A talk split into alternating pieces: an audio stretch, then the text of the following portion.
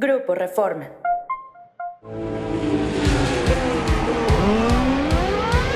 Wicked. fantastic, Checo. Absolutely fantastic.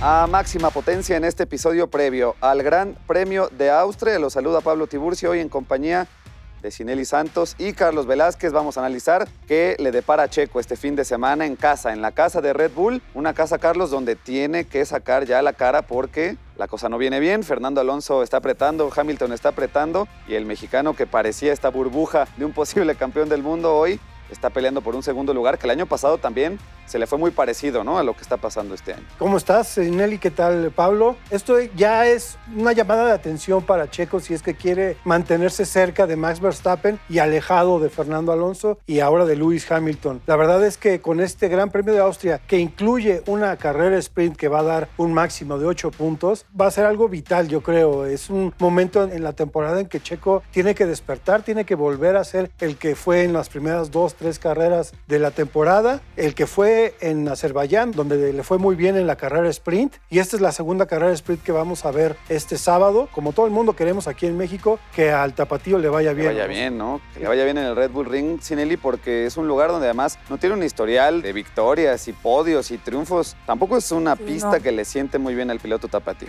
Le ha ido bastante mal, la verdad es que creo que el, el lugar que mejor le ha ido es un sexto lugar que tuvo en 2014 con Force India y el mismo lugar con Racing Point en 2020 y el, en el 2021 igual el mismo con Red Bull. Pero lo que le termina afectando es que el año pasado abandona la carrera, entonces ahí no hay como ese golpe de confianza que necesita. Y me parece que sí, o sea, el sprint de Azerbaiyán le fue muy bien, pero son condiciones completamente diferentes. Ya se dijo que puede haber ahí una amenaza con el clima, ¿no? Un poco de lluvia, un poco de sol, o sea, van a jugar muchísimos factores en contra nuevamente del mexicano, porque sí ha estado trabajando para encontrarse con este ritmo del RB19, pero creo que le está pesando ya no solamente luchar contra Verstappen, sino enfrentarse contra un piloto que también es muy poderoso y que sabe mover sus fichas, como lo es Fernando Alonso, y que ya dijo abiertamente que él está dispuesto a ir por ese segundo lugar en el campeonato. No, parece también, Carlos, que es una pelea contra sí mismo y contra todo esto que le ha venido pasando, que como decíamos el episodio pasado, se infló, de pronto reventó la burbuja.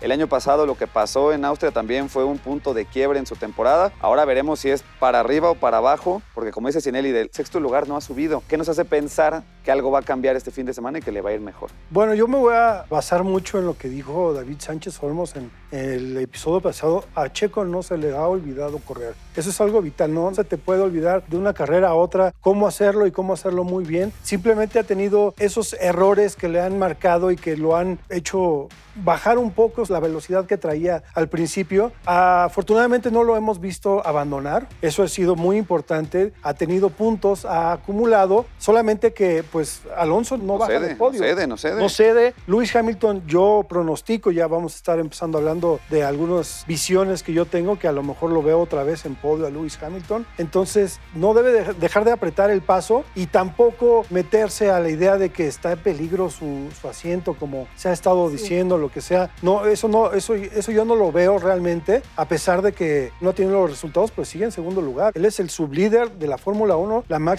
categoría del deporte motor, entonces. Pero no podemos negar que ha sido una semana de especulaciones y que si el puesto y que si las declaraciones de Helmut Marko, etcétera. O sea, la presión sí está por fuera, pero también está dentro de Red Bull. Sí, es que también de alguna manera intentan como hacerle saber al mexicano que no se confía tanto, ¿no? Al final Red Bull quiere otra vez ese campeonato de constructores y si Checo deja de sumar puntos, obviamente va a ser complicado que Aston Martin o Mercedes se acerquen, pero igual el que no sumen puntos es algo complicado, ¿no? O sea, de alguna manera tienen la confianza de que el mexicano sí te ha dado resultados en estos dos años que ya lleva con él. Esta es su tercera temporada. Intentan meterle un poquito de miedo con Daniel Richardo, ¿no? En estas pruebas que va a hacer en Silverstone, probando los nuevos neumáticos de Pirelli para ver en qué nivel está. Pero la cosa no va por ahí. O sea, más bien eh, Checo sabe que el lugar que peligra es en el en Alfa Tauri, ¿no? En el, el de Nick de Vries es el que está peligrando actualmente ese lugar porque el neerlandés no está dando resultados y quien es la opción es Daniel Richardo y sin embargo en Red Bull no va a haber movimientos al menos hasta dentro después del 2024. Vamos vamos a salir de la recta principal del episodio porque ahora tenemos que decirle a la gente que nos escucha qué tiene que hacer Checo cuáles son realmente sus posibilidades, Carlos, para superar a Fernando Alonso este fin de semana. Y dice Sinelli, su puesto no está en riesgo, pero bueno, habrá quien sí crea y quien sí piense que pues a Checo le puede caer la justicia y quedarse sin asiento en esta temporada, no lo sé. Con que no lo piense mucho este Christian Horner, el director de equipo en Red Bull, y ya vemos a Helmut Marko, el asesor del equipo austriaco, hablar y hablar, que yo creo que eso es su función, estar criticando y estar más metido en mercadotecnia y que de que se pueda hablar de Red Bull durante todas las semanas y que no dejemos de hablar de que va a haber un sustituto o de que los otros pilotos de la escudería Alfa Tauri peligran. Eso es, eso es su función. Entonces vamos a ver esta carrera siendo en Austria. El Red Bull Ring, la carrera que sirven como locales tanto Max Verstappen como Checo Pérez por ser propietarios del Red Bull Ring, la escudería de las bebidas energéticas, pues va a ser algo muy importante que Checo logre ese podio, que logre por lo menos estar arriba de Fernando, que es el que más peligro le está. Pero en esta pista, en comparación Checo-Alonso, ¿hay alguna ventaja, Sinelli, que tú le veas a Checo? Puede aprovechar este X, Y, Z, ya escucharemos la cápsula de cómo es esta pista, pero algo que tú veas ahorita que le digas a la gente, tranquila gente, tranquilo México, Checo tiene ventaja aquí sobre Fernando Alonso. Sí, pero yo no estaría tan tranquila porque es cierto que la pista depende mucho de cómo esté la configuración del monoplaza, pero aquí la experiencia sí va a ser sumamente importante. O sea, Checo el año pasado perdió el subliderato con Leclerc, un joven que pese a los errores que tuvo Ferrari ganó esa carrera, llegó segundo en la sprint y eso le ayudó también a quedar por encima de él. Y acá se enfrenta a un bicampeón del mundo. O sea, Fernando Alonso no es cualquier cosa. Fernando Alonso es un hombre que si tiene un auto que no sea muy, con muchas ventajas o no, que no sea muy rápido, él logra sacar todo el potencial que puede. Ya lo demostró en el inicio de la temporada, que pese a que las prestaciones del Aston Martin no eran tantas como las de Red Bull, ha sido un, un invitado constante en el podio. Entonces, yo creo que sí hay que tener cuidado de Fernando Alonso porque tiene experiencia, tiene pues esa capacidad también de remontar. Lo hizo en el 2010 cuando estaba con Ferrari, lo hizo en el 2012, de que pese a ser un equipo que no apuntaba a ser campeón, lograron de alguna manera emparejarse en lo que fue la última carrera y lo pierden, ¿no? Con Red Bull, pero es oportunidad de que, de que Alonso vuelva a demostrar que no necesariamente necesita ser el piloto más rápido o tener el auto más veloz para ganar. Vamos a seguir en la zona de curvas de este episodio escuchando, Carlos, algunas cosas relacionadas con la pista, con el Red Bull Ring, el circuito de Spielberg y volvemos aquí a máxima potencia.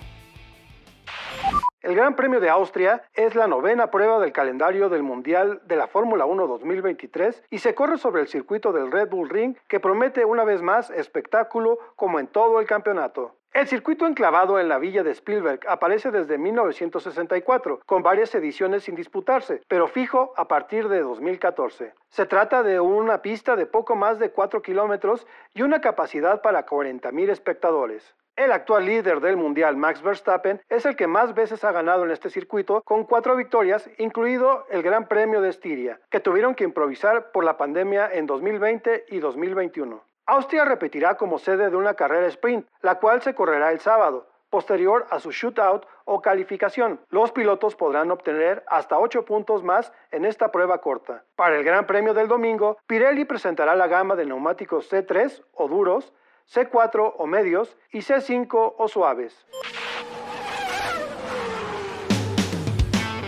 Ahí están las características del circuito de Spielberg y vamos a hacer la parada en pits en este episodio porque también tenemos que hablar de Max Verstappen. No puede faltar en nuestros episodios porque es de otro mundo lo que está haciendo Carlos en la Fórmula 1, ganando, ganando y ganando. Y la pregunta que nos tenemos que hacer quizás es, ¿importa que haya empezado tan joven a ser piloto de karts, de carritos y de Mario Kart y que empezara tan joven para verlo hoy dominar la Fórmula 1 y probablemente romper todos los récords posibles en un futuro? Pues mira, Pablo, es un trayecto que todos los pilotos de Fórmula 1 realizan, empezar en karts, eh, seguir por los seriales de Fórmula 3 o regional europea, que fue más o menos lo que hizo Max Verstappen, pero yo creo que lo importante de él fue la forma en que se creó esa idea de ser piloto ganador, gracias a lo que le, le dio su padre Jos Verstappen, que fue piloto de Fórmula 1, y yo creo que le inculcó esa forma de ganadora, que la estamos viendo romperla en este 2023 y ya desde 2021 hacerlo. Es una filosofía, Sinelli, que lo tiene hoy quizá ya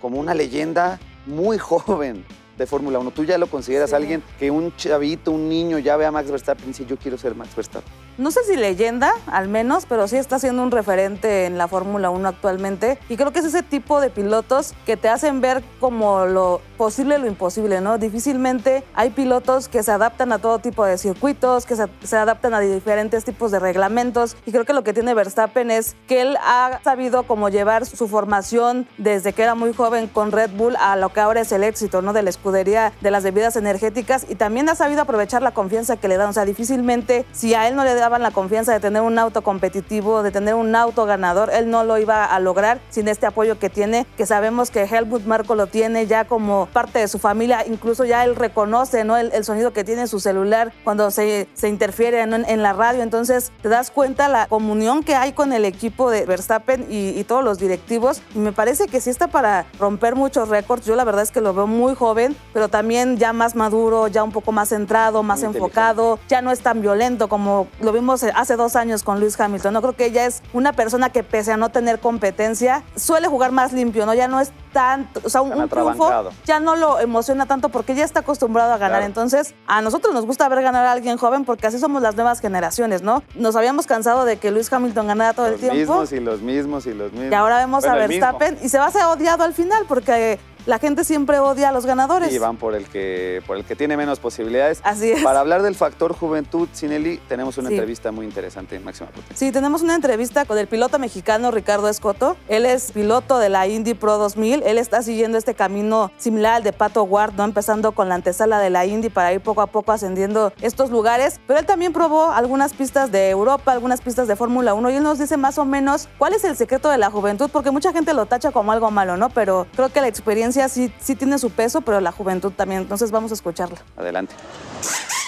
Día a día se ha vuelto más importante empezar joven en este deporte y llegar joven a Fórmula 1. Y Verstappen es la prueba viviente de eso, ¿no? Verstappen, imagínate, en la edad que yo tengo ahorita, él ya había ganado su primer carrera dentro de Fórmula 1. O sea, es algo absurdo de pensar, ¿no? Muchos podrán decir que Verstappen todavía está joven pero, y no tiene experiencia, pero ya tiene mucha experiencia, ¿no? Y como todo novato, como toda persona que aprende, él le hizo muchos errores y ha cometido miles de errores. Al principio de su carrera no lo querían porque le chocaba a todos y hacía muchos errores. Sin embargo, aprendió y ahora ya pues llegó a un nivel donde está muy centrado y comete muy, muy pocos errores, ¿no? Y Checo, pues lo mismo, ha hecho errores como cualquier otro piloto. Sin embargo, a veces le hace falta, no sé si aprender mejor de los errores o cómo se le podría llamar, pero pues Verstappen siendo joven también piensa pues sin preocupaciones, por así decirlo, ¿no? Checo ya podría estar en su cabeza decir, oye, pues ya me voy a retirar, ya faltan dos, tres años, no sé, pero pues siempre la mentalidad de la mente joven pues es más ambiciosa y pues es diferente. Pues al final del día Checo pues es mucho más grande que Verstappen, en cuestión de edad, como de hasta madurez, se podría decir, porque Verstappen es como todavía, yo diría, como un niño que está loco y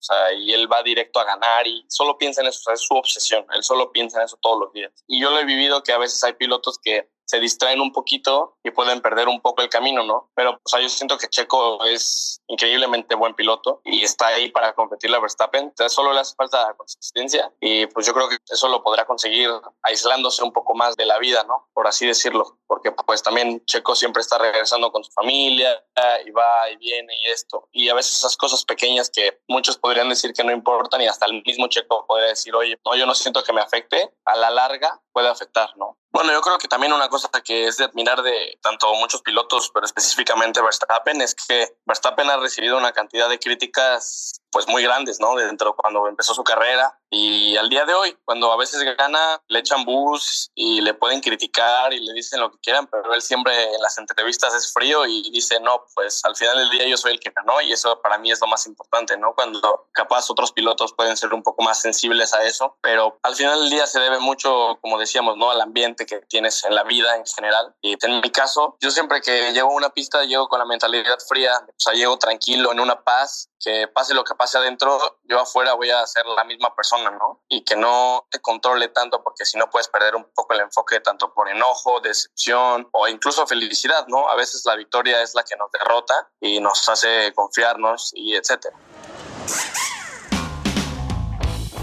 Ahí está Ricardo Escoto, piloto mexicano de la Indy Pro 2000, hablando de este factor juventud Sinelli y hablando, decías, de un piloto que está siguiendo el camino de otro mexicano que este fin de semana vuelve a tener un reto. Vamos a la zona de DRS del programa para hablar de Patricio Ward. Va a Mid Ohio después de ese podio en Road America que fue un bálsamo después de semanas Sí. de malos resultados. Ahora Pato tiene un nuevo reto en IndyCar.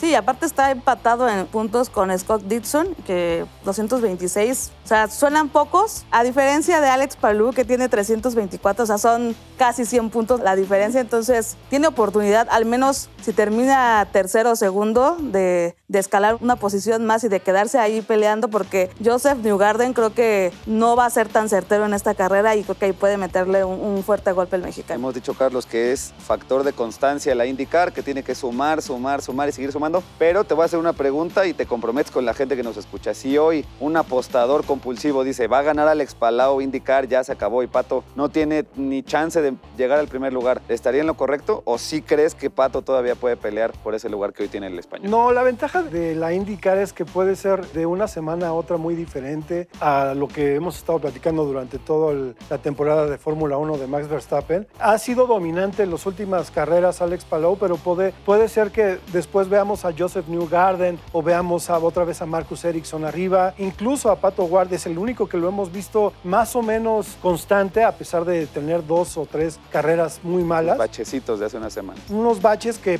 lo podemos ver ya subir a podio hace dos semanas en Road America. Yo creo que ya para Pato Ward va a ser constante estar arriba. Lo vemos muy rápido, tanto en las prácticas como en las calificaciones. De repente tiene esos pequeños errorcitos su equipo en los pits, pero sabe cómo rescatar. Entonces, respondiendo a tu pregunta, yo no creo un dominio como lo está haciendo Max Verstappen de Alex Palou. A lo mejor puede ser campeón, pero no lo veo tan dominante. Vamos a ver eh, ganar otras carreras. Espero que a Pato y espero que a otros pilotos más. Veremos cómo varía entonces esa cima de la IndyCar que se corre en Mid Ohio este fin de semana. Hablando este fin de semana, bandera cuadros ya para que me digan sus pronósticos, se comprometan. Yo voy al último porque le atiné 1, 2 y 3. Si alguien me hizo caso y le metió 100 pesitos, Ya ganó. Una buena lana. Así que, Sinelli, empiezo contigo. ¿Qué va a pasar en el Gran Premio de Austria? Espero que sorpresas, ¿no? Al final, este circuito de Austria te ofrece un relieve completamente diferente, ¿no? Subidas y bajadas en la pista y va a poner a prueba esos motores. Entonces, yo desearía, Ya estás diciendo algo de Ferrari. Sí, ya fue- se fue. Los motores. desearía que al menos hubiera tres pilotos diferentes en el podio. Ujú. Eso siempre. Yo creo que ahora sí es victoria 33 de Fernando Alonso. Ok. ok. Algo me dice que Aston Martin llega reforzado, igualando la velocidad de Red Bull. Y vamos a ver al español subiendo a lo más alto del podio. Seguido. Segundo, por mi querido Luis Hamilton. Ok. Lo veo motivado, Ajá. lo veo decidido. Sí, sí, sí. Y en tercero, yo creo que Max Verstappen. Ok. Pensé que ya le Entonces- ibas a desear, a echar la sal. No, Otra semana no, consecutiva al pobre les va a dar chance, yo creo, para que sea más variada la premiación. Carlos, pronóstico. Quisiera ver un resumen de todos los episodios y a Alonso. ¿Cuántas ha- veces? Has hablado de la- Sí. esa victoria de 33 varias veces. Ya llevo no cae. En mitad de no cae. temporada hablando. Casi, casi. No, todavía no veo esa victoria 33, sobre todo aquí en Austria. Es un circuito muy rápido, muy veloz, como dice Cinelli. Esas curvas y rectas en subidas y en bajadas va a, a darle mucho que hablar y mucha potencia a Max Verstappen. Yo creo que se lleva otra vez otra victoria en, en este 2023, seguido de Checo Pérez y del tercer lugar, como dije al principio de este capítulo, este episodio, a Lewis Hamilton. Perfecto. Ahí están los. Yo ya. Dicen que el que le atina no le cambia. Ah, ¿no? Ah, no. Ah, nada, Ay, nada, no. nada. Vamos bueno. igualito. Mismo, venga. Va a ganar Max Verstappen, seguido de señor Fernando Alonso y en tercer lugar va a quedar Luis Hamilton. Me da mucha tristeza, pero no veo la forma de que Checo recupere Podemos agregarle un, que es un mucha plus presión. a esta que es sprint. A ver. ¿Quién va a ganar el sprint? el sprint.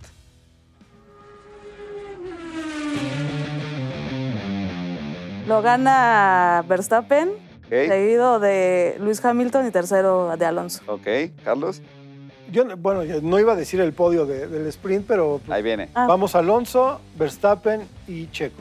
Ok. Ahí va, ahí va a llegar su victoria 33. pero va a ser- En ¿Cómo la sprint. contamos? ¿Va a ser Nada la más. 33 o la Cuenta una, 32 y media. Punto- La 32 bis. Exacto.